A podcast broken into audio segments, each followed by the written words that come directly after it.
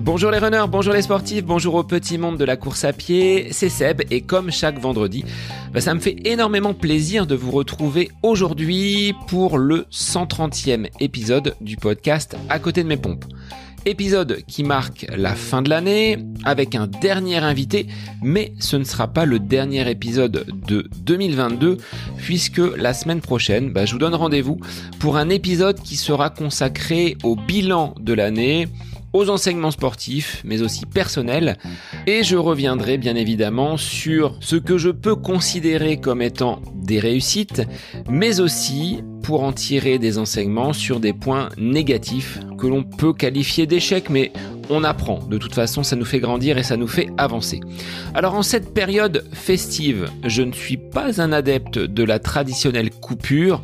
La course à pied fait partie de mon équilibre et j'aurai donc une dernière course, je vous l'ai déjà annoncé, course qui se tiendra le 31 décembre, je vous en parle depuis plusieurs semaines. Eh bien, en passant quelques jours chez ma maman en ce début de semaine, première semaine des vacances, j'ai été repérer le parcours. Donc ce sont des rues, des lieux que je connais puisqu'il s'agit de mon village natal. Alors, suite aux épisodes consacrés au sucre, je reste dans un état de vigilance très active sur ces produits de fête afin de ne pas ressortir début janvier avec quelques kilos de trop. Ces fêtes de fin d'année restent malgré tout des moments festifs, alors il faut savoir se faire plaisir tout en gardant une certaine modération. Alors en cette période de Noël, c'est le moment où traditionnellement nous nous offrons des cadeaux. Hum, je suis pas un adepte, moi, des, euh, présents, des, des choses euh, que l'on peut m'offrir. Si vous avez l'envie et le souhait de, de vraiment m'offrir quelque chose, ce serait d'aller évaluer donc le podcast sur les différentes plateformes, que ce soit Spotify ou Apple Podcast, et tout simplement d'en parler autour de vous. Vous avez peut-être des cousins, vous avez peut-être des amis que vous allez croiser pendant ces fêtes. Dites-leur que le podcast à côté de mes pompes vous offre de bons moments. Moi, je vous souhaite de passer de très belles fêtes en famille ou avec vos amis. Et puis, bah, je vais vous présenter mon invité du jour que vous connaissez puisqu'il s'agit de Fabrice Kuhn, qui est un habitué du podcast. Vous le connaissez si vous suivez les épisodes semaine après semaine. Pour euh, celles et ceux qui viendraient à prendre le train en marche, Fabrice est un médecin du sport, auteur d'ouvrages sur la nutrition, mais également triathlète. Tout ce qu'il avance dans nos échanges, dans ce qu'il écrit, il le tire avant tout de la science. Il l'a tout simplement lui-même expérimenté et il nous le transmet pour que nous puissions en profiter.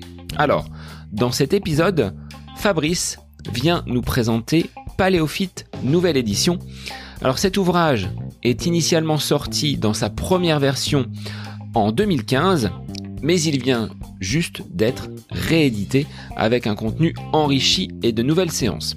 Alors pour Paléophyte, pas besoin de vous doter d'une peau de bête et d'un fémur de mammouth. Paléophyte est tout simplement la méthode d'entraînement inspirée directement des chasseurs-cueilleurs. C'est cette méthode que Fabrice utilise pour s'entraîner. Basée donc sur des vérités scientifiques, vous allez découvrir ce qu'est cet entraînement raisonné en adéquation avec votre organisme et votre rythme de vie, sans dévoiler l'ensemble de l'épisode.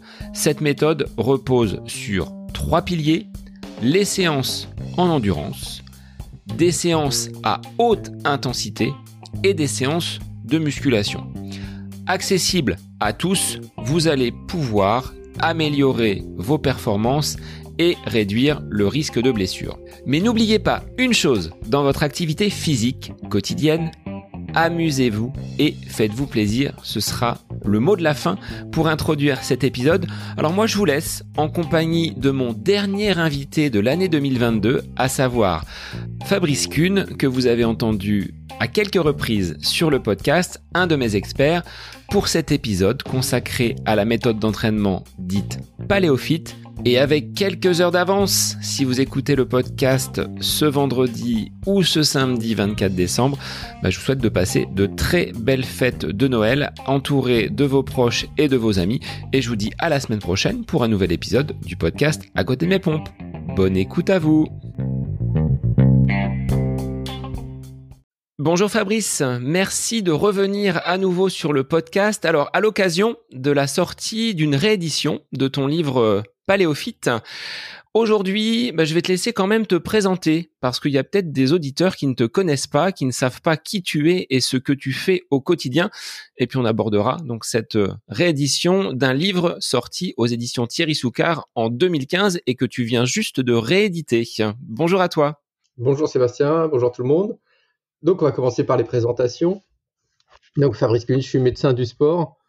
Euh, je suis aussi euh, sportif d'endurance.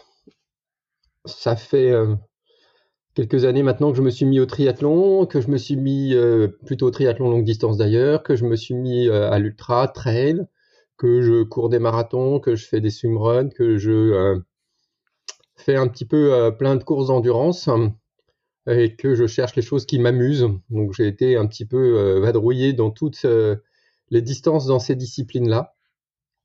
Euh, côté professionnel, bah, je suis médecin du sport et je m'intéresse particulièrement à la nutrition pour les sports d'endurance.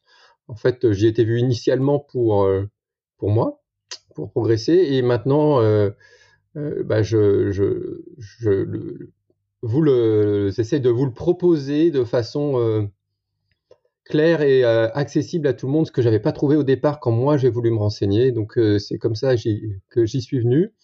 Et puis euh, de la même façon, je suis venu à l'entraînement aussi, où je me suis intéressé à la meilleure façon de s'entraîner pour des gens comme moi, comme toi, des gens amateurs, qui, qui sert d'ailleurs aux élites aussi. Mais nous, on n'a pas forcément la chance d'avoir des coachs facilement disponibles. On n'a pas forcément la chance d'avoir tout fait autour de nous pour euh, l'entraînement et pour progresser. Donc c'est ce que j'essaye un peu de, euh, de proposer à tout le monde. Alors cet entraînement paléo, le paléolithique, euh, si je me plonge dans mes souvenirs de, de prof d'histoire et d'étudiants, c'est ce qui s'est passé entre moins 3 millions d'années jusqu'à moins 10 000. Alors comment tu as pu réussir à trouver des témoignages de ces hommes préhistoriques et de leur façon de vivre au quotidien, parce que c'est ça, être euh, paléo au quotidien, c'est un peu dans l'ADN de, de, paléophyte, à la fois par l'alimentation, mais également par les, entraînements que tu, que tu proposes. Quelles étaient les grandes lignes de euh, ces hommes paléo? Alors en fait, bon, c'est pas moi qui ai fait la recherche, hein, j'ai simplement recherché euh, ce qu'avaient fait les chercheurs qui sont bien plus spécialisés que, moi. Alors comment ils ont fait? Donc euh, bah, un peu comme toujours là-dedans, c'est-à-dire qu'ils ont euh, recherché euh, sur les squelettes un peu comment ça se passait, comment ils étaient bâtis, sur, bah, sur les, les, les, les peintures murales. Ils ont, et puis on s'est aussi beaucoup inspiré des dernières tribus de chasseurs-cueilleurs, parce qu'en fait, ce qui nous intéresse particulièrement pour connaître l'activité des chasseurs-cueilleurs au niveau du paléolithique, ce sont l'activité des euh, dernières tribus de chasseurs-cueilleurs qui finalement, parce que avant le paléolithique, le paléolithique, c'est la révolution du néolithique où on va devenir de chasseurs-cueilleurs à sédentaires progressivement et qui va euh, changer toute notre façon de faire. C'est qu'on vient d'un nomade euh, très actif à un sédentaire actif. Parce que attention, c'est pas le à cette époque-là, c'était pas des sédentaires comme nous, ils bougeaient quand même beaucoup.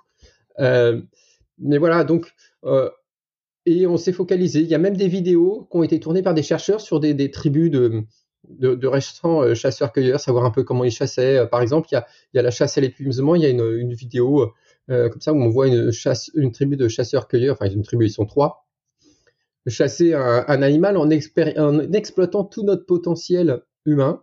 C'est-à-dire que la chasse à l'épuisement, c'est on, on poursuit un animal en pleine chaleur, en Afrique, en pleine chaleur, parce que l'humain est capable de s'acclimater à la chaleur bien mieux que le, enfin, s'acclimater, on l'est tous, mais est, bien capable de faire beaucoup plus d'activité physique à la chaleur que les autres animaux parce qu'on est capable de transpirer, notamment. ce que les autres animaux ne sont pas capables de faire. Donc, ils ne sont pas capables de faire baisser la température corporelle de leur organisme. Alors, étant leur température corporelle, nous, on peut le faire. Donc, on peut s'exercer avec ça. Et autre chose qui nous permet de faire ça, c'est qu'on est capable de courir en endurance. Et finalement, la plupart des animaux ne sont pas capables de courir en endurance. Ils sont soit plus forts que nous, soit plus rapides, mais quand ils courent, ils courent soit en sprint, soit ils marchent.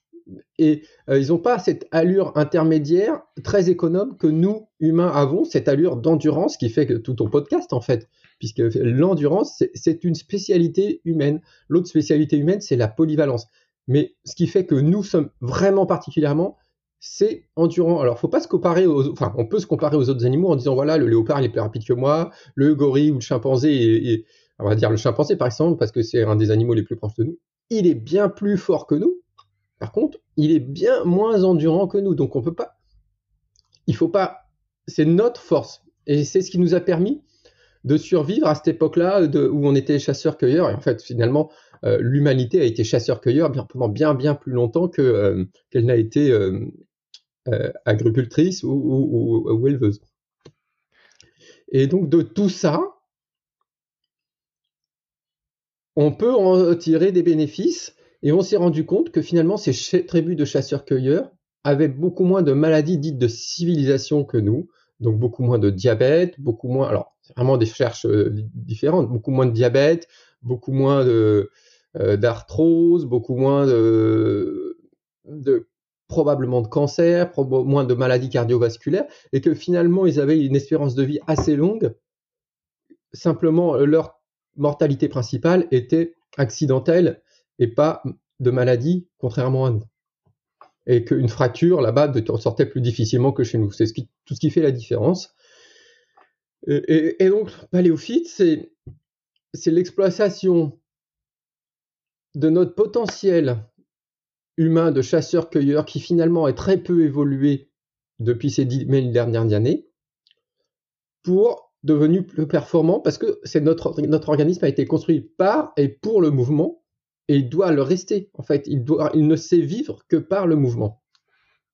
Et donc par notre sédentarité, ce potentiel a un petit peu disparu. Donc à travers ce livre, on va pouvoir le, révéler et le mettre un peu plus en lumière Alors, il y a, deux choses. Donc, si tu restes euh, sédentaire, tu te désadaptes de l'effort, ton organisme se désadapte. Or, les adaptations que tu as pour l'effort, pour, l'endurance, et les adaptations qui te maintiennent en vie sont, les mêmes. D'accord? Ce qui va faire que euh, tu vas devenir un meilleur sportif. je ne parle pas des sportifs élites où on est euh, vraiment dans une gamme extrême. Mais un sportif comme toi, un sportif comme moi, un sportif comme nos auditeurs, devient meilleur quand son, organisme fonctionne mieux, quand il devient plus fonctionnel, quand les muscles fonctionnent de façon plus efficace, quand le métabolisme fonctionne de façon plus efficace. Et en fait, si ton organisme devient plus efficace, ta santé devient meilleure aussi. C'est le même principe pour les deux. Et c'est ça qui est super intéressant, c'est que finalement, ton entraînement euh, rend ton organisme plus fonctionnel. On en a déjà discuté dans, tous les deux dans un podcast où euh, on parlait de mieux manger euh, et on parlait d'éliminer le sucre. Et justement, le but, c'était de devenir, on calculait pas le calculer, mais on devenait plus fonctionnel parce que c'est ça qui nous mène vers la santé, c'est ça qui nous mène vers la performance. Et les études scientifiques montrent justement que d'un côté, faire un mode d'entraînement je parle de l'entraînement de type paléophyte, alors c'est pas identifié comme ça, mais je vais te le décrire après, ou faire un mode d'entraînement de type paléophyte pour l'endurance, les deux sont bénéfiques et les deux profitent à améliorer les performances. Et même les sportifs élites, en fait, alors initialement, quand j'ai euh, imaginé paléophyte, c'est parce que je, sortais d'une conférence avec des, euh, des chercheurs euh, à l'INSEP, donc des chercheurs qui s'occupent de, de la physiologie de l'entraînement pour améliorer les performances d'athlètes de très haut niveau. Et en fait, il y a un, chercheur qui disait que les sportifs d'endurance élite s'entraînaient comme des chasseurs-cueilleurs. En fait, ils avaient le même mélange d'activités. C'est-à-dire qu'un chasseur-cueilleur va avoir beaucoup d'activités d'endurance parce qu'il faut qu'il se déplace pour aller euh, chasser, pour aller euh, cueillir, et qu'il le fait dans un environnement bah, où il n'y a pas de route tracée, Hein, donc euh, tout déplacement est quand même un peu exigeant. qu'il a une part de sprint euh, parce que bah, il faut finir une chasse, attraper un animal, ou alors il faut pouvoir échapper à un prédateur. Il a une part de force parce qu'il faut euh, porter un animal une fois qu'on l'a euh, tué, parce qu'il faut arracher des tubercules, parce qu'il faut porter les enfants, parce qu'il faut construire son habitat.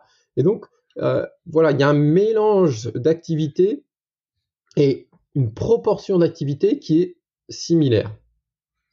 Et euh, donc c'est tout ça qui fait qu'on a construit ce, paléophyte. Et sur hum, le côté euh, santé, les études sur la santé confirment que ce mélange d'activités, donc un peu de force, un peu beaucoup d'endurance, un peu de vitesse, de la haute intensité, est le mélange optimal pour être en bonne santé.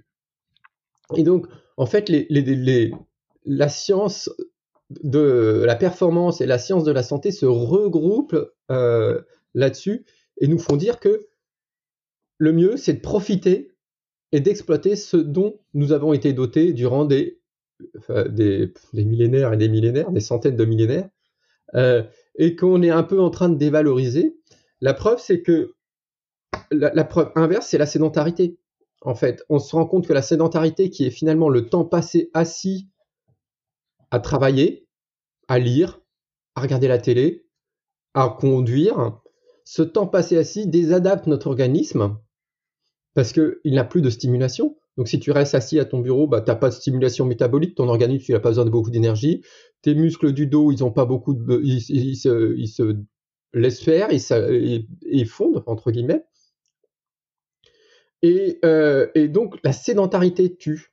Et on s'est rendu compte que si tu passes ta journée assis à travailler, hein, donc euh, en faisant quelque chose, de, pas forcément en regardant la télévision, à terme, tu perds les fonctions de ton organisme et la mortalité tue indépendamment d'autres facteurs de risque comme le tabac, comme euh, euh, le cholestérol, comme le diabète et comme le sport. Et en fait, toutes tes activités sportives, c'est bien, tu bouges, mais tu n'es pas capable, dans la plupart des cas, si tu es sédentaire toute la journée, de compenser euh, cette sédentarité.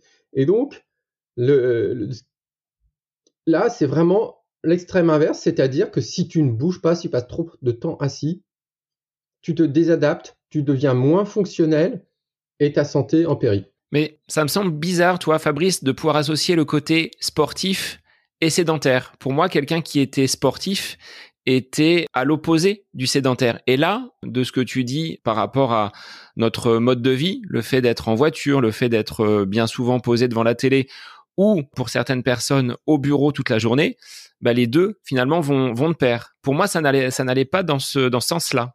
Alors, c'est pas qu'ils vont de pair, mais c'est qu'on a identifié un type de personne qui est le sédentaire actif, et euh, le problème, c'est que toute cette journée de désadaptation n'est pas compensable entièrement. Euh, et comme je te le disais, la mortalité, toute cause confondue, est liée au temps de sédentarité, indépendamment de ton activité sportive. Mais ton activité sportive va te permettre d'en compenser une part. Et un sédentaire actif aura une mortalité, toute cause confondue, moins, importante qu'un sédentaire inactif. Mais oui, il faut faire attention. Alors, euh, la sédentarité, il y a quand même des moyens de contrer ça. C'est-à-dire qu'il faut essayer d'être actif un petit peu toute la journée.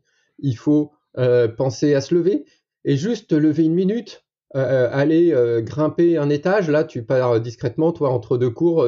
si tu vas grimper un étage, bah, tu vas rompre ta sédentarité. Ou toi, je sais que tu es un enseignant qui n'est pas assis. oui, c'est le cas. Euh, tu n'as pas ce temps de sédentarité. La, sédentarité pour la rampe, il n'y a pas besoin d'un gros effort, il y a besoin simplement de demander une petite activité et de se maintenir, maintenir en activité. Euh, mais tout ton corps est susceptible de, euh, de se désadapter et c'est un gros problème actuellement parce que c'est vraiment une raison de nombreuses maladies, c'est que on laisse euh, nos concitoyens se désadapter de l'effort. Et c'est pour ça qu'après, par exemple, quelqu'un qui n'a jamais couru, enfin, qui, courait mais qui fait un limbago et qui n'arrive plus à courir, la reprise est très difficile parce que les muscles se désadaptent très vite de l'effort.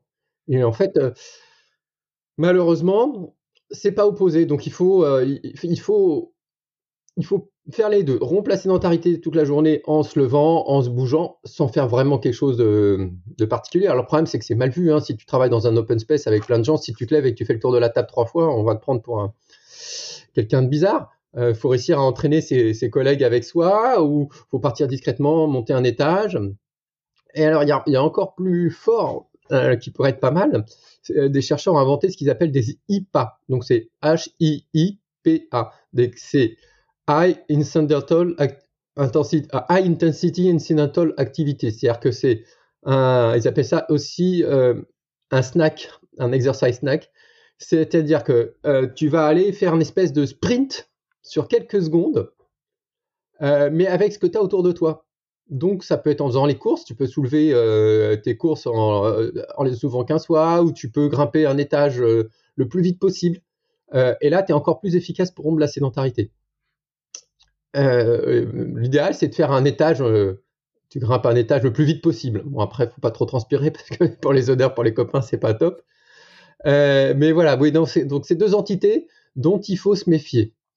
Alors là, on approche presque de la 20e minute. On va faire une petite pause. Je vais monter un étage parce que je vais avoir euh, besoin de, bouger un petit peu. Mais c'est ce que tu disais. Il faut l'intégrer dans une journée et avoir cette conscience-là de, mouvement.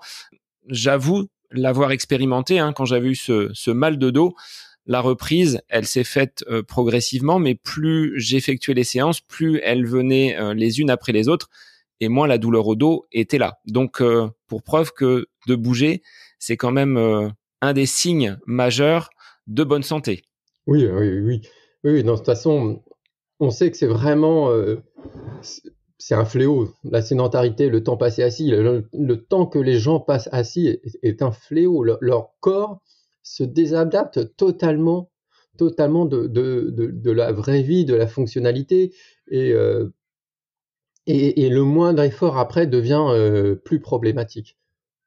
Donc euh, c'est vraiment un flot contre lequel il faut, il faut lutter, mais qui est pas facile parce que c'est pas facile dans notre civilisation euh, de quitter son emploi quand on est en train, enfin quitter son emploi, de quitter son bureau si on travaille à un bureau pour aller faire ça. Alors il y a plein de gens par contre qui sont actifs toute la journée, toi tu l'es. Il y a tous les gens, bah, par exemple un facteur peut-être actif parce que euh, alors maintenant ils sont moins à vélo mais il se lève, il sort de sa voiture, il va apporter un truc. Donc ça, lui, il n'a pas besoin de remplacer d'arrêté, il le fait régulièrement. Un médecin comme moi, ben, je suis à un moment assis à mon bureau à, à faire l'ordonnance. Après, je suis debout à l'examiner le patient, je me reviens assis, je me remets debout. Tout ça, c'est des petites choses. Ça n'a pas besoin de faire quelque chose d'extraordinaire. Simplement, c'est vrai que c'est plus compliqué euh, pour un rotier qui peut pas s'arrêter toutes les 20 minutes, c'est pas c'est pas gérable, c'est plus compliqué euh, pour quelqu'un qui travaille dans un open space avec plein de gens à un bureau ou euh, parce que c'est plus c'est plus difficile de se lever comme ça à moins de mettre en place un roulement tous ensemble. Alors ça pourrait être toutes les 20 minutes, toutes les demi-heures. Mais euh, euh, c'est pas toujours facile de lutter contre. C'est facile, le geste à faire est facile, l'organisation est parfois plus complexe. Face au regard des autres, face à un environnement qui n'est peut-être pas, euh, on va dire, si propice que, que cela. Alors, Fabrice, s'inspirer donc des, des chasseurs-cueilleurs, tu l'as dit, ça offre donc ce, ce triptyque endurance, force et donc sprint avec de la haute intensité.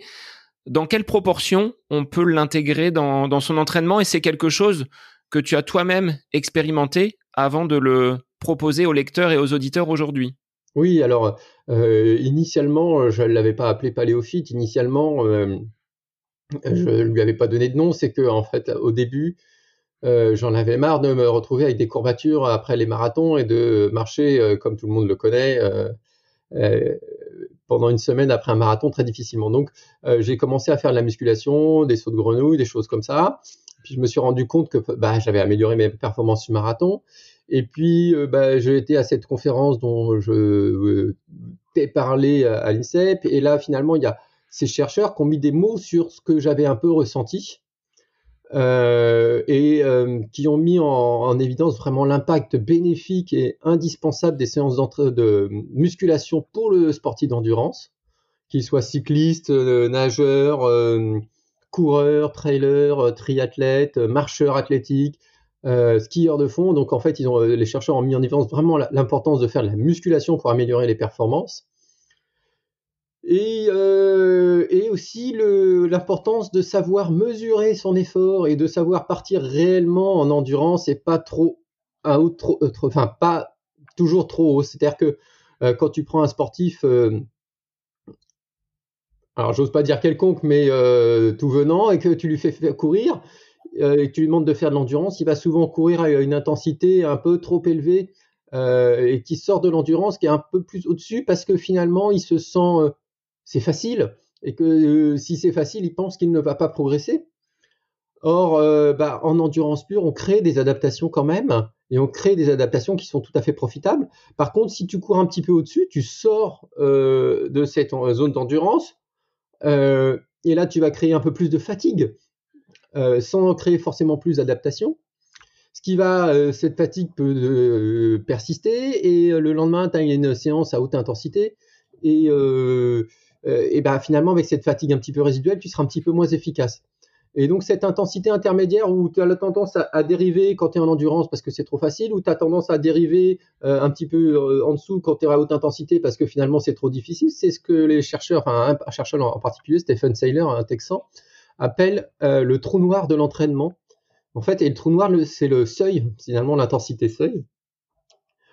et, et donc tu te rends compte que bah, tu progresses moins comme ça et que le mieux, c'est ce qu'ils appellent, c'est de polariser l'entraînement, donc avoir beaucoup d'endurance. Je reviens à ta réponse du départ. Beaucoup d'endurance, 80%.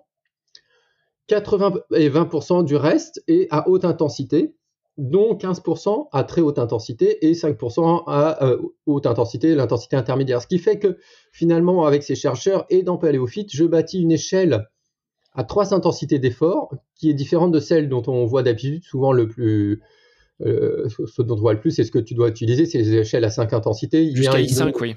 Voilà, I5. Et euh, moi, j'utilise cette échelle qui est pourquoi? Parce que c'est l'échelle que les chercheurs utilisent pour la polarisation d'entraînement et qui montre qu'elle fonctionne. C'est une échelle à trois zones Z, Z1, Z2, Z3. La zone 1, c'est l'endurance, donc c'est de jusqu'à 80-85% de la fréquence cardiaque maximale. La zone 2, bah, c'est 85% de la fréquence cardiaque maximale jusqu'à 90%, et la zone 3, c'est au-dessus.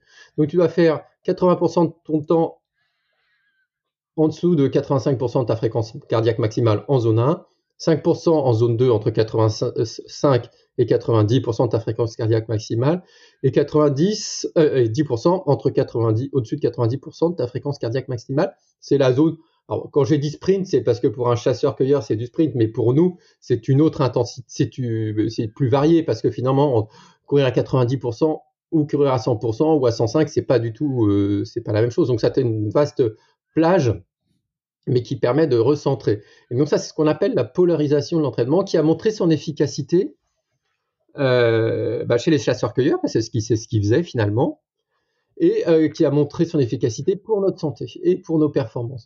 D'autre part, si tu reviens à nos chasseurs-cueilleurs, euh, la zone 2, c'est-à-dire que le seuil, c'est quand même une intensité de course qui est très désagréable. C'est une intensité qui est problématique pour un chasseur-cueilleur parce qu'un chasseur-cueilleur n'avait pas l'abondance alimentaire qu'on avait nous, il n'avait pas l'abondance de glucides. Euh, et c'est une intensité où tu consommes beaucoup de glucides et que tu te retrouves après, si tu fais une séance de seuil, tu es épuisé. Euh, pour nous, c'est pas un problème. Tu rentres à la maison, tu te reposes et ça. Mais un chasseur-cueilleur, bah, quand il faisait une chasse, si à la fin il était épuisé et qu'il y avait un prédateur, ça pouvait devenir problématique pour lui. Il fallait qu'il ait encore de quoi accélérer et s'il avait trop usé, il pouvait pas. Et c'est peut-être pour ça euh, que cette intensité est si désagréable à l'entraînement. Parce que euh, c'était peut-être un, mode de survie en fait. Euh, donc voilà, ça c'est la répartition des intensités d'effort. Et j'ai utilisé, j'utilise la formule, j'utilise la fréquence cardiaque maximale théorique, donc il faut la mesurer réellement. Et j'utilise pas la formule de Carbonen avec la fréquence euh, cardiaque de repos, la fréquence cardiaque de réserve, parce que dans les études scientifiques, c'est pas ce qu'on utilise. Dans les études scientifiques, on utilise la vraie fréquence cardiaque maximale. Et moi, je me suis basé sur les études scientifiques pour construire le modèle. Est-ce qu'on doit obligatoirement utiliser le cardio-fréquence mètre ou est-ce qu'à la sensation, ces zones Z1, Z2, Z3 on peut quand même les, définir sans être tributaire de ces outils connectés? Alors, c'est pas toujours facile. c'est pas toujours facile parce que comme je te disais, la zone 1 elle est facile. Tu peux avoir tendance à dériver en zone 2 assez facilement. Enfin moi je le je remarque Fabrice sur des footings en endurance, les premiers kilomètres ça va être 5,45 voire 6, mais très rapidement la foulée et le rythme s'accélère et parfois je suis à 5, 4,55 et là bah je suis déjà trop haut c'est à moi de surveiller et de réduire un petit peu le, le curseur pour euh, garder vraiment ce travail en endurance et on verra les, les bénéfices par, euh, par la suite. Mais c'est, c'est difficile parce qu'on va avoir tendance à aller un petit peu plus vite parce qu'on se sent bien, on se dit c'est facile et de courir trop lentement, c'est pas forcément la chose la plus aisée, je trouve. Non, non, tout à fait. Bon, attention, 85%, c'est pas long non plus. Hein, quand, euh, mais oui, oui, moi, moi, je, la mets systématiquement parce que ça me permet euh, de, de, mieux surveiller ce que je fais. Euh, je le conseille à tous mes athlètes ou les athlètes que je coach. Je leur conseille de mettre la ceinture euh, et pas, le poignet, mais la ceinture pour mieux surveiller. Sur euh, quand, tu entres en zone 3, euh, c'est important plus dans la surveillance de ce que tu fais parce que si tu vas faire du fractionné court, ton intensité ta vitesse, tu peux pas la déterminer au cardiofréquence-mètre parce qu'il y a une latence à laquelle ta fréquence cardiaque va monter et tu n'as pas le temps de le surveiller, sauf si tu fais des efforts de, plus de deux minutes où là, vraiment, tu vas te retrouver avec une fréquence cardiaque qui correspond à l'intensité de l'effort. Euh, donc là, sur les fractionnés courts, tu peux pas le faire, mais ça te permet à la fin de la séance de dire, bon, finalement, je suis monté aux intensités que je désirais. Par contre, sur du fractionné long, sur des choses que tu vas faire des 5, 6, 7, 8 minutes, Là, oui, ça te permet de surveiller parce que tu vas trop, as tellement de la, le, temps de fractionner est suffisamment long pour que ta fréquence cardiaque atteigne euh, l'intensité que tu euh, désirais. Donc voilà, oui. Donc moi, je conseille systématiquement d'avoir euh, ça pour l'entraînement. Ça permet de comprendre ce que tu fais, de surveiller et, de te rendre compte. Et, j'ai même un test que j'aime bien faire sur les, athlètes d'endurance pour leur montrer que finalement leur travail en zone 1 fonctionne, c'est que je les fais partir sur une boucle dont ils ont l'habitude. Par contre, le but, c'est de faire cette boucle à telle fréquence cardiaque que je calcule pour être à 80%. Et ils se rendent bien compte au bout de quelques mois que, en utilisant ces préceptes, bah, finalement,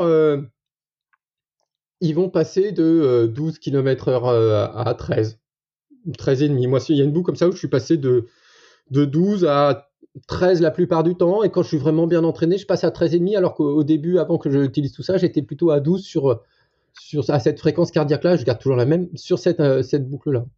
Donc, euh, moi, je l'utilise dans ce sens-là, le cardiofréquence-mètre, et je pense que c'est un très bon outil. Et c'est important de le mesurer. Comme tu le dis, ce sont des tests, on va les reproduire à plusieurs reprises dans l'année pour voir où l'on en est par rapport à ce, à ce niveau de forme si la fréquence cardiaque diminue mais que la vitesse euh, bah, est toujours la même, ou si la vitesse augmente à fréquence cardiaque constante, c'est plutôt bon signe.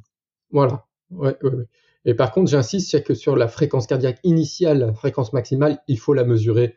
Parce que j'ai déjà vu tellement d'athlètes avec, euh, finalement, ils ont 20, euh, 20 battements, plus, ils ont une fréquence cardiaque à 20 maximale, à 20 battements plus élevés que ce qu'aurait calculé leur fréquence cardiaque théorique. Donc c'est vraiment un, indice qu'il faut calculer. Alors pour un athlète comme moi, Fabrice, 40 ans, 41 ans, pardon, j'ai passé mon test d'effort il y a presque un an, c'était en mars dernier. Fréquence maximale sur vélo, 167. T'en penses quoi? J'en pense que tu aurais dû la faire à pied. Euh, parce que tu n'es pas un cycliste et un coureur. Euh, déjà, toi, tu euh, n'as pas la même capacité à vélo que tu ne l'as à pied. Et en plus, déjà, naturellement, la fréquence cardiaque est plus élevée à pied qu'à vélo.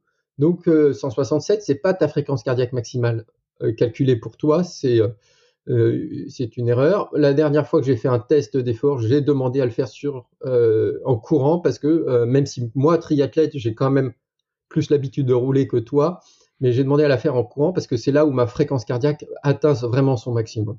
Donc là, je peux pas mesurer vraiment efficacement cette, euh, cette fréquence cardiaque. Par contre, tu peux profiter du test en disant je vais bien, j'ai à peu près telle capacité et je vais faire un test de fréquence cardiaque maximale sur la piste euh, avec mon club par exemple. Comme ça, on est entouré de, gens euh, s'il se passe quelque chose.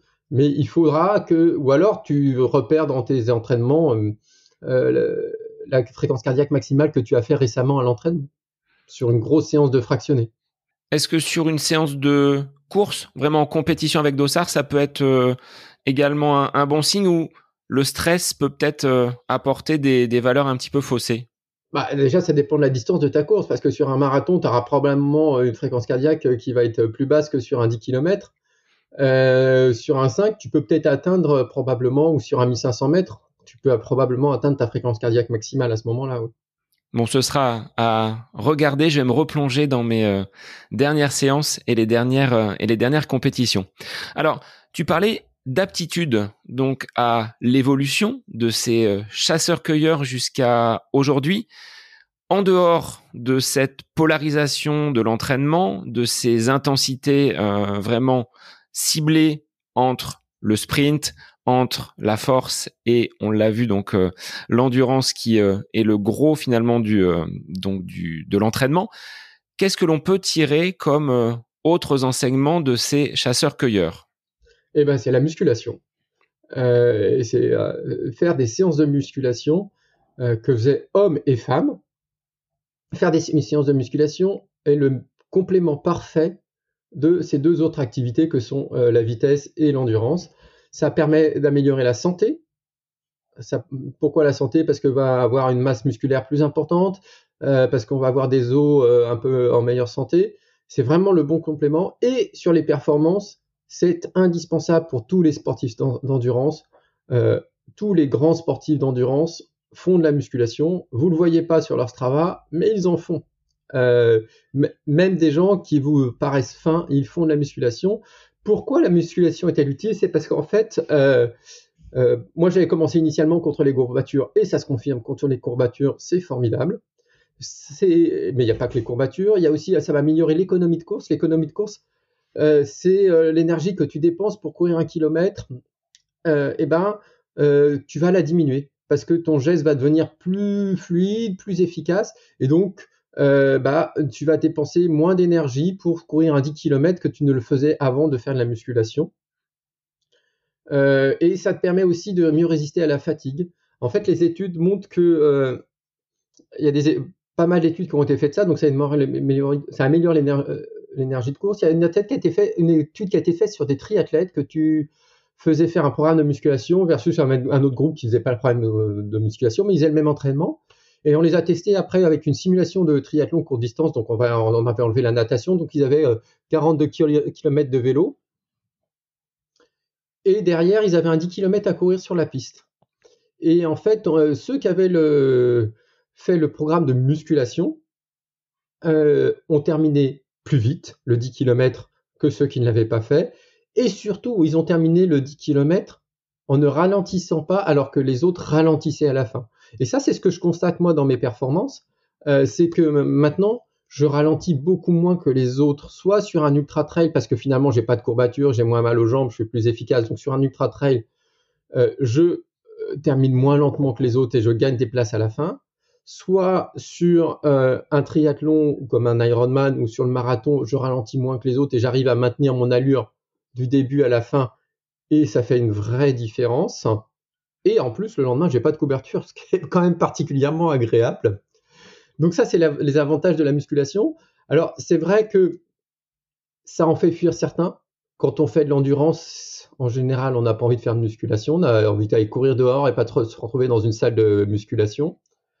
Mais on a des alternatives au poids de corps, des choses qu'on peut faire dehors. C'est les séances mixtes que je propose où on fait, on va aller courir, on s'arrête, on fait un peu de musculation, on va recourir, on s'arrête, on fait un peu de musculation, ce qui rend euh, assez ludique, surtout si on le fait en groupe, on fait, on imagine des petits blocs de musculation de 5 minutes, on court 5 minutes, un petit bloc de, 3 minutes, et en, groupe, ça, passe assez bien.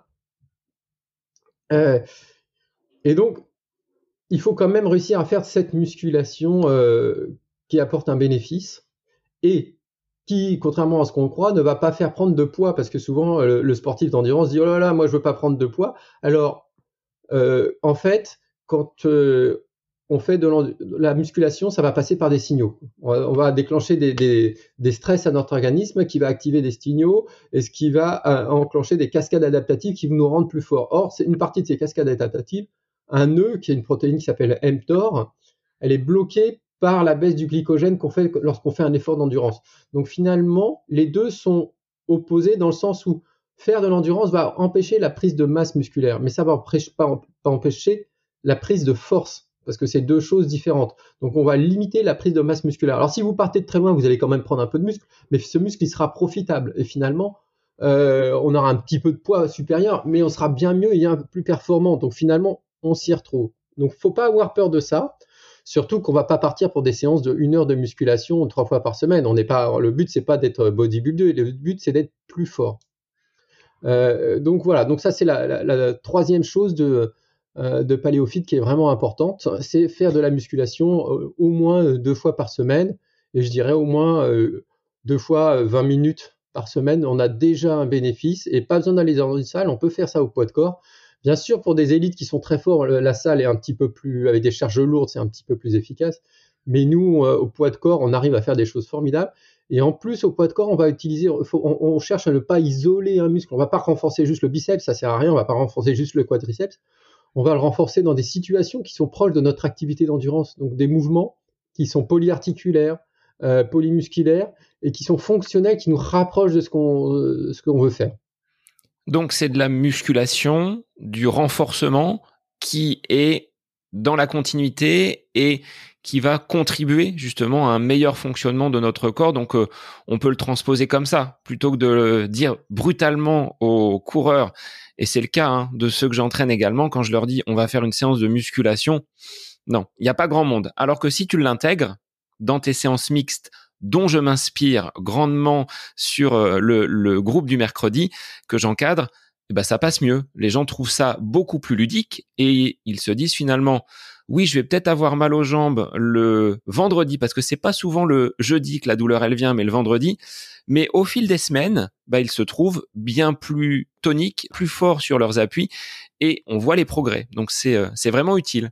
Oui, oui, euh, bah, tout à fait. C'est comme ça que que je le pense. Alors j'essaye de trouver, moi, de, quand j'invente une séance de musculation, j'essaye de trouver un thème pour la rendre un peu plus ludique euh, aux sportifs d'endurance que nous sommes.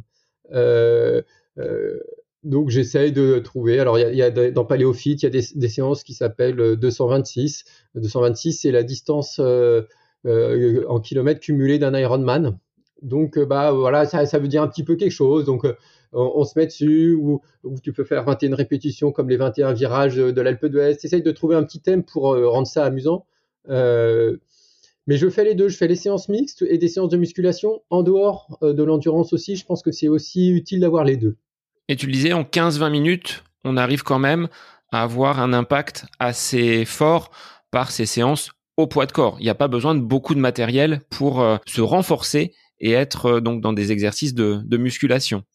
Alors tout à fait, et euh, c'est même des nouvelles séances qu'on a mis dans la, version de Paléophyte. On a mis des nouvelles séances que j'appelle muscu extrême,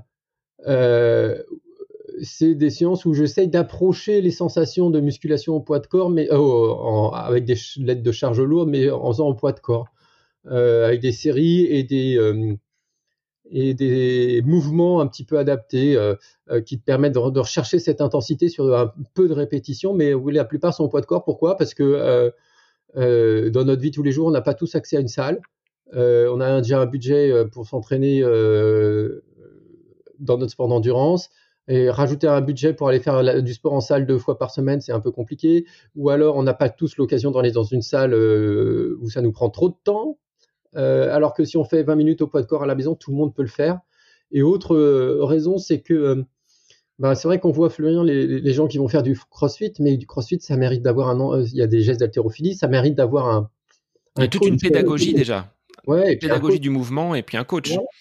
et donc, c'est on n'y a pas tous accès, donc je pense que faire au poids de corps, ça nous permet à tous de faire quelque chose euh, et de faire des choses qui sont efficaces. Parfois, on peut faire un peu autrement, mais euh, c'est une alternative qui est utile à beaucoup de gens et euh, qui suffit dans la plupart des cas.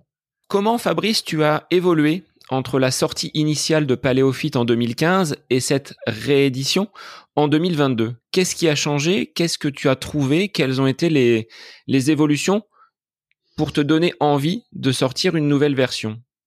Alors, Euh, j'ai lu euh, et entendu les critiques qu'on m'a fait sur la première version, donc il y avait des choses qui n'étaient pas suffisamment claires pour certains, donc que j'ai éclairci.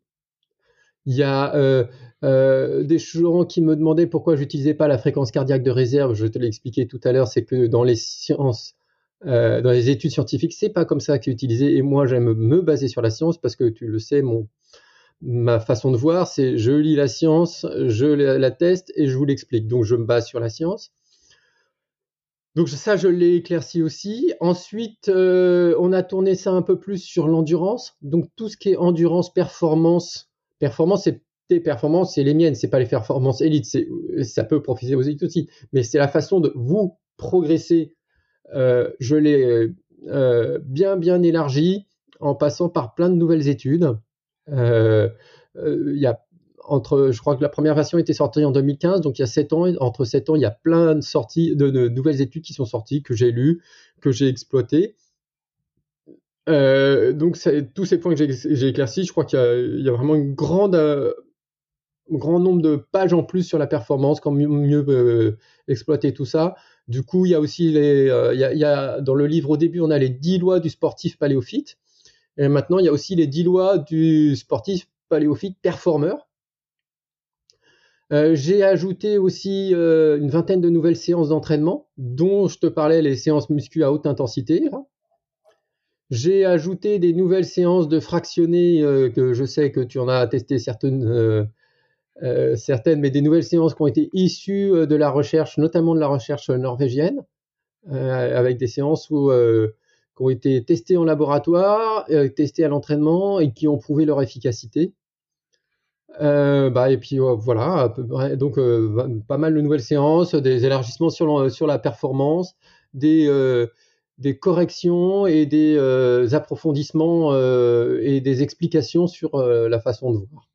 Donc voilà pourquoi j'ai fait ça, parce que finalement, entre-temps, la recherche a continué. Et donc il n'y a pas de raison que vous en profitiez pas. Moi j'en profite et il n'y a pas de raison que vous en profitiez pas. Tu évoquais ces dix lois, ces dix règles du, du coureur paléo. J'en ai une là sous les yeux. Le fait d'avoir les orteils libres et de se déplacer euh, comme le chasseur-cueilleur, relativement pieds nus. Quels seraient les, les bienfaits de cette absence de, de chaussures pour, euh, pour nos pieds? Alors, il y a, y a, deux choses, c'est que, enfin, deux choses plus que ça d'ailleurs. Euh, bah, première chose, tu vas renforcer les muscles de tes pieds parce que tu vas quitter tes semelles qui euh, t'empêche de tes muscles d'amortir, donc tu vas les refaire retravailler ce qui est bon pour toi, ce qui est bon pour ton pied, ce qui est bon pour la forme de ton pied et ce qui est bon pour tes performances parce que quand tu cours, tu as besoin de pieds qui soient à la fois capables d'amortir les chocs et à la fois capables de retransmettre de l'énergie. ensuite, il y a une autre chose que j'aime bien, c'est que ça va toi permettre de ressentir ce qui se passe, de ressentir le sol, de retrouver tes capteurs, de ressentir un peu le, euh, tes sensations au sol, le retour. Moi, je me, rends compte que si je cours avec des semelles, j'ai horreur de courir avec des semelles trop épaisses parce que je, n'ai plus cette sensation du pied qui travaille, du pied, de savoir ce qui se passe en dessous de moi et je perds, cette, euh, je perds mes repères. C'est comme un, bon nageur qui sent l'eau qui sent euh, ses appuis, qui sent ce que, ce que ça donne. Ben, sur le pied, euh, quand tu as l'habitude de travailler avec des semelles pas trop épaisses, tu ressens ça que tu perds. Euh, j'avais déjà couru avec des Hoka, je sens plus rien, je suis perdu, je, ça, ça, va pas. Donc il y a, ça que tu peux retrouver. Et il y a une autre chose, c'est que moi j'aime beaucoup courir pieds nus, notamment quand je suis en compétition dans mes chaussures. où je mets pas de chaussettes parce qu'en triathlon, s'il fait très chaud, tu peux être mouillé. Si tes chaussettes sont mouillées, c'est un coup avoir des ampoules, euh, des chaussures euh, un peu euh, très fines, enfin fines, avec un, revêtement fin permet d'évacuer plus vite la chaleur, enfin l'eau, donc d'avoir moins de les pieds mouillés, moins faire floc floc. Donc j'aime bien me préparer toute l'année à courir sans chaussettes dans mes chaussures aussi, et ça me permet d'éviter un peu les ampoules aussi, parce que mes, pieds sont habitués à ça. Et c'est vrai qu'il m'arrive de faire des marathons sans chaussettes, avec des chaussures mais sans chaussettes. Et donc tout ça, ça te permet finalement de faire un petit peu ça, de te rendre compte euh, et puis il y a l'autre chose, c'est que si tu as des chaussures trop étroites, euh, ça déforme tes, orteils euh, et que tes orteils, ils ont besoin de, de, place. Hein. Ils ont besoin de, quand tu appuies, de s'écarter un peu, ils ont besoin de mobilité. Est-ce que c'est au quotidien de marcher pieds nus à la maison? Donc là, on va baisser le son pour les enfants parce qu'on ne pourra pas leur dire mettez vos chaussons, c'est important, vous n'allez pas avoir froid aux pieds. Ça, on le met de côté. Ou est-ce que c'est vraiment sur des séances, tu le disais, au moment où les pelouses sont belles et un peu moins grasses euh, qu'à cette période de l'hiver, d'avoir un petit temps plutôt en amont, plutôt à la fin de séance pour exercer son pied à la liberté avec ce contact avec la pelouse et le sol? Alors moi, je le fais au quotidien. Euh, pas forcément toute la journée, effectivement pas forcément tout l'hiver parce que s'il fait un peu froid, mais je marche à la maison euh, dès que possible euh, pieds nus. Même dehors l'été dans le jardin, j'essaye d'être pieds nus. j'essaye d'être pieds nus quand je suis en vacances. il m'arrive de, souvent de marcher un peu pieds nus, pas dans la rue, mais sur des allées, des choses comme ça. Courir avec, euh, moi je trouve que c'est un peu plus délicat, mais il y a plein de gens qui le font sans problème. Par contre, si tu veux l'utiliser toi à l'entraînement, je conseille de le faire plutôt à l'échauffement. Euh, et, euh, et de courir, mais pas forcément très longtemps, mais de pas le faire avec une pré-fatigue pour que vraiment ton appui soit pas détérioré, parce que la plupart de nous, on n'a plus l'habitude de courir pieds nus. donc voilà, alors la semaine dernière, j'ai couru un kilomètre sur le tapis pieds nus. Euh, et puis euh, deux jours après, j'ai couru, enfin trois jours, j'ai couru euh, deux kilomètres dehors, mais avec des chaussures ultra minimalistes, pas des five fingers, mais autant de semelles, quoi. parce que j'aime bien cette sensation, mais c'est vrai que je ne vais pas aller au-delà de, ça parce que nos, pieds ont été déshabitués. Il faut vraiment, c'est possible, mais il faut vraiment prendre du temps. Donc y aller avec une grande progressivité. Est-ce que tu as des petits exercices d'ailleurs pour peut-être renforcer ces muscles intrinsèques que l'on ne travaille pas, que l'on ne fait pas forcément euh, actionner, alors que bah, c'est la seule surface que l'on a entre le sol pour courir. Donc là, euh, il faut peut-être quand même en prendre soin. Il y, a, des petits exercices qui existent. Tu peux euh, t'amuser à essayer de poser une carte sur l'avant, une carte bancaire sur le sol, et puis à la mobiliser avec tes orteils. Tu peux essayer d'attraper des petits Legos en général, on n'aime pas marcher sur les Legos, mais là, tu peux les attraper avec les orteils et les balader d'un endroit à l'autre. Tu peux aussi euh, mettre les pieds sur une orteil et essayer de plier, euh, les, pieds, n'importe quoi, euh, de mettre les orteils sur une serviette de toilette et d'essayer de plier la serviette de toilette. ça, c'est des petits exercices que tu peux faire facilement, régulièrement. Tu fais quelques minutes de ça une fois ou deux, trois fois par semaine, et puis tu as, un renforcement du pied qui est efficace. Et ce qui a aussi facteur de protection contre les aponevrosites plantaires, par exemple. Euh, et puis finalement, à terme, tu te retrouves avec un pied qui est plutôt tonique, plus dynamique et, euh, une foulée plus efficace.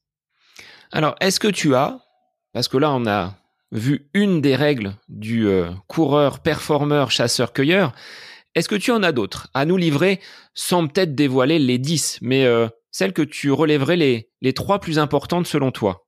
Alors tu vas me dire, j'en ai choisi 10, c'est les 10 plus importantes, mais parmi ces 10, quelles seraient les, euh, les majeures? Les majeures, ça serait pour moi euh, respecter vos intensités en endurance, faites de la musculation. Euh, pour moi, c'est les deux choses de base. le reste, c'est un entraînement finalement à peu près comme tu, aurais l'habitude avec de l'intensité et de l'endurance. Mais voilà, respecter bien la polarisation de l'entraînement euh, et, et, puis me faire de la musculation. Après, il y en a une autre qui pour moi est importante et vraiment oubliée, c'est dormir ce dont vous avez besoin. Accordez-vous du vrai repos, quitte à faire une sieste s'il y a besoin, mais euh, dormez vraiment comme si vous en, euh, donnez au repos, au sommeil toute la valeur qu'il mérite. Et ça, c'est vraiment souvent oublié dans nos sociétés. Euh, pour moi, c'est peut-être l'autre plus importante derrière. Et après, je dirais, amusez-vous. Amusez-vous parce que le sport, c'est fait pour s'amuser. Et que euh, en s'amusant, en surprenant, euh, c'est vrai que moi, il m'arrive à faire, comme toi, tu as ton groupe de travail, enfin ton groupe d'entraînement. moi, quand je m'entraîne avec les amis, parfois, il nous arrive de faire une sortie un petit peu différente où on va faire des sprints en plus on va faire un sprint de 10 secondes ou euh, de euh, jusqu'à tel arbre, mais c'en est un qui décide, chacun son tour quand tu veux, mais sans prévenir. Tu dis là on sprint. Et en fait, notre organisme, on était, c'était comme pour échapper à un prédateur. Euh, et ça, la surprise, parfois, c'est intéressant pour, pour s'amuser, mais aussi pour l'organisme. Donc voilà, c'est des choses comme ça que, que, je mets en route. Mais ça peut aussi être, tu peux aussi sprinter en disant tu cours et puis tiens à Starbra on fait 10 pompes et puis on fait 10 pompes et puis on part sprinter 5 secondes. des choses comme ça qui, qui rendent ludique aussi la musculation. Et ça, c'est ce que les coureurs apprécient entre guillemets d'être un petit peu brusqués dans leur euh, dans leurs habitudes et dans leurs certitudes. Si tu annonces la séance en disant bah ça va être 10 fois 400 mètres à telle allure, bon, à un moment donné, il y a peut-être un risque de routine également. Là, tu viens casser ces codes avec euh, comme tu le proposes sur ces séances mixtes, il y a du renfort, il y a de la course, il y a du sprint et avec ces trois éléments là, finalement, on progresse, c'est ludique et il y a moins d'ennuis. Ah oui, non mais il faut s'amuser. Euh, le sport est un moment de partage. Euh, c'est tellement agréable de, courir avec les amis. Et justement, ces séances permettent de mélanger les groupes de niveau, peu importe quand tu le niveau, parce que finalement, tu vas courir 5 minutes euh, et puis tu vas faire un peu de muscu, bah toi tu vas en faire 20 pompes et toi tu vas en faire 10, toi tu vas faire 30 flexions et lui 20 euh, et puis c'est pas grave, on va se retrouver parce de toute façon on aura passé le même temps, on va se retrouver, finalement on peut, on peut faire une séance de groupe de niveau hétérogène qui est assez sympa. Fabrice, là on est sur des séances, tu le dis, ludiques. Moi j'ai plus vraiment d'échéance on va dire dans, ma saison et pour 2022 ce sera des courses plaisir. On revient à cette notion dont on vient de, de parler. Mais pour préparer des grosses échéances pour 2023. Est-ce que dans Paléophyte, tu proposes des plans marathon, des plans d'entraînement? Comment tu peux articuler cette endurance, ces intensités, ce renfort avec cette notion de plaisir et derrière caler des, euh, des temps qui vont être des temps majeurs pour nos, auditeurs dans l'année 2023 Alors oui, il y a des plans, euh, il y a des plans d'entraînement euh, dans Paléophyte. Il y a des plans en fonction de ton niveau il y a des plans en fonction de ton, ta disponibilité d'entraînement.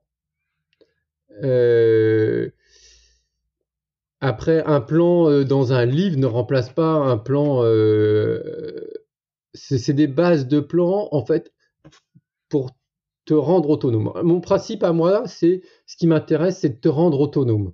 C'est que toi, tu arrives à pouvoir adapter les choses à toi. Donc là, il y a des trames de plans, oui, qui te permettent de t'entraîner 3, 4, 5 fois par semaine en fonction du temps que tu as disponible, euh, qui te montrent comment enchaîner des séances euh, et qui euh, peuvent te permettre de progresser si tu pars de, pas de programmation d'entraînement. En revanche, ça remplacera pas un plan d'entraînement construit pour toi, personnalisé pour toi, avec euh, tes vitesses à toi, tes intensités à toi et euh, adaptable au jour le jour. Par contre, ça toi, peut te permettre toi de te construire ton plan d'entraînement ou même de réadapter un plan d'entraînement, parce qu'il y en a plein qui ont été euh, que tu trouves partout, mais ou de le réadapter à ta façon.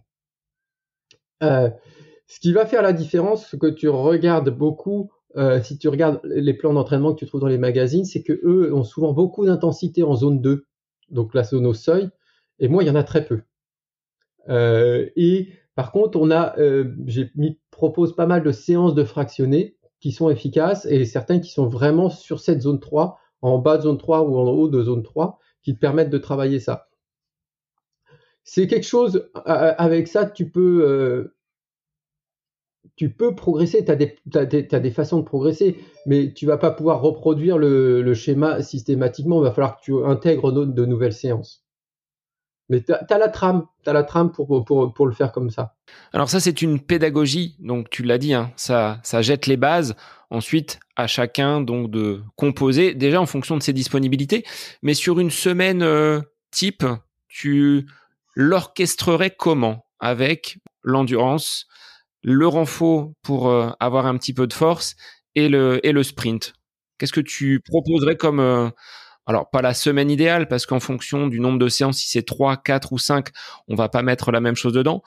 Quels seraient finalement les conseils?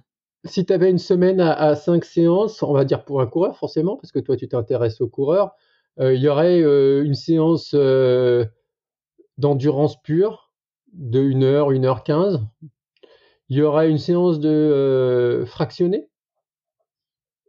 Euh, je pourrais te mettre, alors moi, j'ai tendance à privilégier Ça dépend si tu es en début de saison ou pas. Tu peux commencer en début de saison par du fractionné court et puis au fur et à mesure par du fractionné long qui, est, qui, est, plus efficace. Hein. Pourrais imaginer une séance euh, que j'ai euh, qui pourrait être par exemple 300 mètres euh, pour quelqu'un qui a une VMA autour de 17-18, 300 mètres à VMA, 300 mètres à 85%, 200 mètres à VMA, 200 mètres à 85%, 100 mètres à VMA, 100 mètres à 85%, que ça fait un bloc de à peu près 5 minutes que tu reproduis 3 ou 4 fois avec 3 minutes de récup entre les deux. Donc tu as une séance longue en endurance, qui est plus ou moins longue selon ce que tu prépares. Si c'est un marathon, donc une séance qui va être un peu plus longue tu as une séance de vitesse, tu vas avoir une séance mixte dont on a parlé, où tu vas avoir 5 euh, minutes en endurance, 2-3 minutes de musculation. Alors la musculation, bien sûr, puisqu'on euh, est sur des coureurs, on va préparer euh, faire des jambes, donc avec des, des, fentes marchées, des flexions, et puis quelques sauts de grenouille et quelques fentes sautées, parce que la pliométrie est très importante et permet d'améliorer vraiment les performances chez un coureur. Ensuite, tu vas avoir une autre séance d'endurance un peu plus courte, une heure, que tu peux finir par un petit euh, bloc de 20 minutes de musculation. Donc là, tu pioches une séance dans Paléophyte. Euh, et si tu veux passer une autre séance, eh ben, tu peux passer une autre séance en endurance à nouveau. Et là, tu vas faire soit une séance d'endurance à pied, tranquille, ou alors tu peux la faire à vélo. Parce que j'aime bien aussi varier un petit peu. Euh, tu peux avoir d'autres séances. Euh, il y, a des semaines où j'aime bien faire un peu plus de fractionné aussi. Donc tu peux avoir une semaine où tu vas avoir trois séances de fractionné euh, et deux séances d'endurance. Et une des séances de fractionné, il y aura la, du fractionné avec des burpees ou de l'intensité où tu auras un petit peu de musculation finalement dans ton fractionné pour, pour travailler la musculation comme ça. Alors comment tu pourrais remplacer les burpees? Parce que c'est pas le mouvement que j'apprécie le plus. Ça a tendance même à me tirer un petit peu trop sur le dos. Alors c'est peut-être une une mauvaise position, une mauvaise exécution du geste, mais euh, par quel mouvement je pourrais le le remplacer? Bah, tu peux le remplacer par des sauts de grenouille parce que ça travaille bien ça. Tu peux euh, tu peux faire des sauts de grenouille, mais euh, l'avantage des burpees c'est que ça fait un peu travailler tout le corps. C'est peut-être parce que j'en fais pas assez que j'ai du bah, mal à les effectuer il y a des chances, ça passe bien. Après, tu peux, euh, tu peux aussi faire parfois, il y, a une chose qui marche pas mal aussi, c'est de faire certaines séances où tu vas ne faire que des sprints, mais des vrais sprints, où tu vas sprinter pendant, euh, alors l'idéal c'est 30 euh, secondes, mais c'est pas, c'est pas du 30-30, c'est 30 secondes de sprint où tu vraiment, vraiment très, très, très, très, très vite, et tu as 4 minutes 30 de récupération du coup pour te relancer dans un autre sprint après. Ça, ça permet aussi de varier, d'avoir un travail musculaire un petit peu différent. C'est vraiment chercher autre chose. Quand tu dis récupération, c'est actif. On est euh, dans un footing voilà, relativement lent. C'est pas une pause de 4 minutes 30 entre chaque sprint. C'est actif.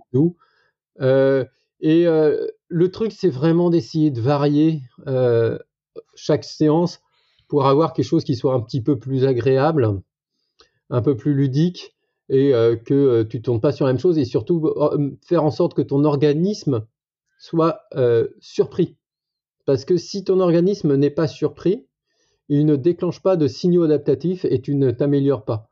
Si tu fais, euh, euh, si tu prends quelqu'un que tu vas faire courir 10 km la même boucle, au début ça va être difficile, ça va devenir plus en plus facile, mais au bout d'un moment ça sera tellement habituel que certes il va le brûler des calories, mais il va pas déclencher de signal adaptatif et il va pas continuer à progresser. Il va maintenir, mais il va pas continuer à progresser. Donc il faut vraiment euh, surprendre son organisme pour qu'il euh, progresse. Alors tu vois, dans, mon euh, dans Paléophyte, en fait, on a des, des plans d'entraînement comme ça de 8 semaines, avec des, des, des un nombre de séances qui va de 3 à 5 par semaine, en fonction de ce que tu choisis. Il y a un plan paléo assidu, un plan paléo base et un plan paléo débutant. Et c'est, euh, il y a même Paleo Express où tu n'as que trois séances par semaine. Le but, c'est vraiment d'avoir des choses qui sont différentes et c'est des plans sur huit semaines à chaque fois. Sachant qu'on va pas partir de zéro, on a déjà une base d'entraînement et c'est peut-être pas pour les personnes qui viendraient à débuter la course à pied. Il y a peut-être des prérequis. Il y a un plan paléo débutant. Donc euh, tu peux commencer par ça. il y a un plan paléo débutant. Alors, la chose qui fait fuir un peu souvent, les, enfin, fuir, la chose qui euh, coince un peu parfois avec les, athlètes d'endurance qui n'ont pas l'habitude de faire de la musculation, c'est quand tu vas leur faire faire des pompes ou des burpees dont tu parlais, ça leur paraît compliqué. Et donc, ils vont assez vite se décourager en disant Ouais, moi, les pompes, j'y arrive pas. Euh, oui, mais ça, j'y arrive, les burpees, j'y arrive pas. Mais finalement, euh, ça leur demanderait 10 minutes de musculation, ce qui n'est pas énorme. Euh, et il se décourage assez vite. Par contre, si tu prends un haltérophile, que tu lui fais faire 10 minutes de course, il va faire l'inverse. Lui, la course, c'est trop difficile pour lui. Donc, il faut persévérer au début. Il n'y a pas de raison que vous n'arriviez pas à le faire. Simplement, euh, oui, c'est compliqué pour vous parce que vous ne savez pas le faire, parce que vous n'êtes pas adapté à ça. Mais comme tout, ça, ça, vient naturellement. Comme un enfant, euh, si tu lui demandes d'écrire au début, bah, il va se décourager très vite parce que euh, c'est trop dur au départ et qu'il faut respecter la progressivité. Donc c'est la même chose. Bah, Peut-être que vous n'êtes capable de faire que 5 pompes à genoux. Bah, vous faites 5 pompes à genoux, puis après vous en ferez 10. Et puis quand vous en ferez 20, bah, vous essaierez d'en faire 2 qui seront des pompes normales. Et au fur et à mesure, ça vient. Euh, mais par contre, c'est vrai qu'on a tendance à se décourager facilement et il faudrait euh, penser à l'inverse, penser à l'haltérophile qui doit courir. Pour lui, courir, c'est une torture, alors que pour vous, c'est facile. Donc, euh, pensez à l'inverse. Est-ce que tu as intégré à l'intérieur de Paléophyte, parce que tu as écrit d'autres ouvrages euh, consacrés à l'alimentation, quelques recommandations de cette nourriture du chasseur-cueilleur? Est-ce qu'il y a des, des petits préceptes que l'on peut, on va dire, picorer dans, dans Paléophyte nouvelle édition? Alors, non, le principe de Paléophyte, c'était pas de parler nutrition, mais on peut accompagner un entraînement paléophyte d'une nutrition paléo, si on le désire, ou pas. Euh, pour moi, le plus important, euh, effectivement, dans le régime paléo, il y a des préceptes qui sont de très bonne qualité, il y a d'autres qui sont plus difficilement adaptables. Finalement, le précepte euh, le plus important pour tout ça, c'est de manger vrai, c'est de manger des vrais aliments, c'est de manger des fruits, des légumes, de manger de la viande de qualité, du poisson de qualité, des œufs, si on n'est pas végétarien, c'est de manger des légumineuses qui ne sont pas paléo, mais qui sont bonnes pour la santé si on les mange bien, qui sont meilleures que des frites. Euh, le plus important, c'est de manger vrai et de cuisiner et d'avoir une alimentation construite. Donc, ce que je préconise dans mes livres, notamment Nutrition de l'endurance, correspond tout, convient tout à fait à ça, mais un régime paléo, si vous voulez manger paléo, convient aussi. Il n'y a pas de. Le, but de ce livre, c'était pas du tout d'entrer dans la nutrition, c'était vraiment euh, l'entraînement.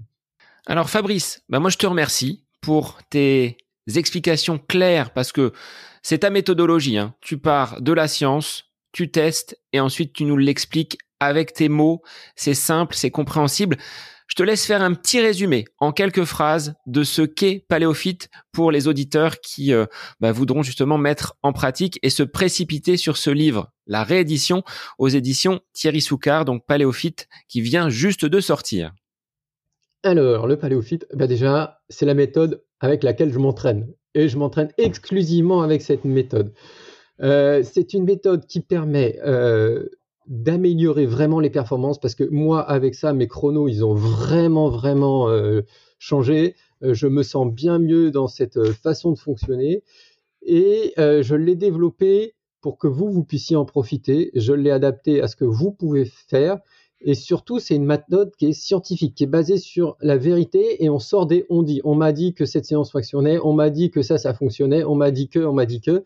Mais non, euh, moi, ce que je vous dis, c'est la science nous montre que, c'est pas nous dit que, c'est nous montre que. C'est accessible à tout le monde. Euh, certes, au début, il y a des petites adaptations à faire. Certes, bah, il y a des, euh, il y a des moments où c'est plus ou moins difficile, mais comme tout entraînement, et surtout, euh, c'est fait sur la façon dont vous fonctionnez, dont votre organisme fonctionne, et on respecte ça, et c'est ça qui nous permet d'être meilleurs. Euh, donc voilà, pour moi, c'est vraiment ça, c'est le, respect, et euh, parfois je parle d'un entraînement raisonné, raisonné dans le sens où, où j'ai raisonné à comment j'allais construire mon entraînement pour qu'il soit en adéquation avec mon organisme, et qu'il soit en adéquation avec ma vie, et, parce qu'on n'est pas que des sportifs, on a aussi une vie, et ça permet de respecter tout ça. Et euh, donc voilà, et surtout, bah, il faut s'amuser. Alors sur quel réseau, Fabrice, les gens vont pouvoir retrouver ces séances mixtes que tu proposes?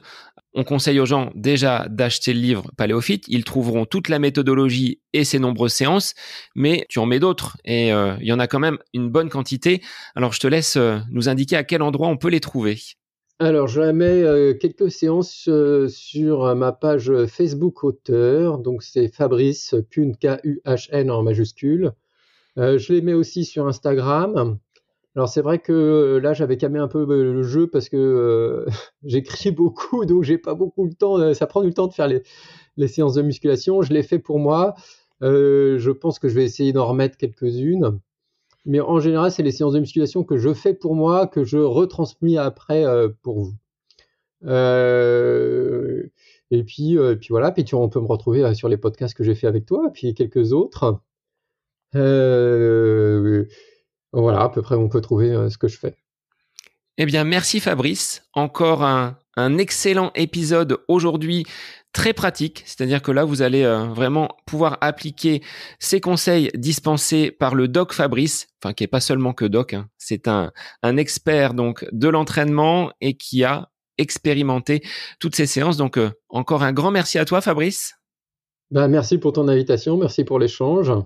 Et pour les auditeurs, ben, je vous invite à aller tester ces séances et je vous dis à la semaine prochaine pour un nouvel épisode du podcast À côté de mes pompes. Bonne semaine à vous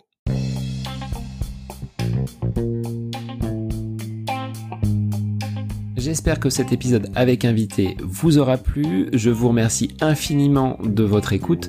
Pour euh, faire remonter le podcast dans les classements, je vous invite à laissez une petite évaluation sur Apple Podcast, 5 étoiles, un petit commentaire, ça me fera énormément plaisir et vous permettrez au podcast d'être remonté, diffusé, euh, déployé sur euh, ces différentes plateformes de façon euh, bah, plus importante encore qu'il n'est actuellement. Et puis je vous invite à me retrouver sur les différents réseaux, hein, Facebook, Instagram. Laissez votre petit message, votre commentaire, ça me fait plaisir d'échanger avec vous.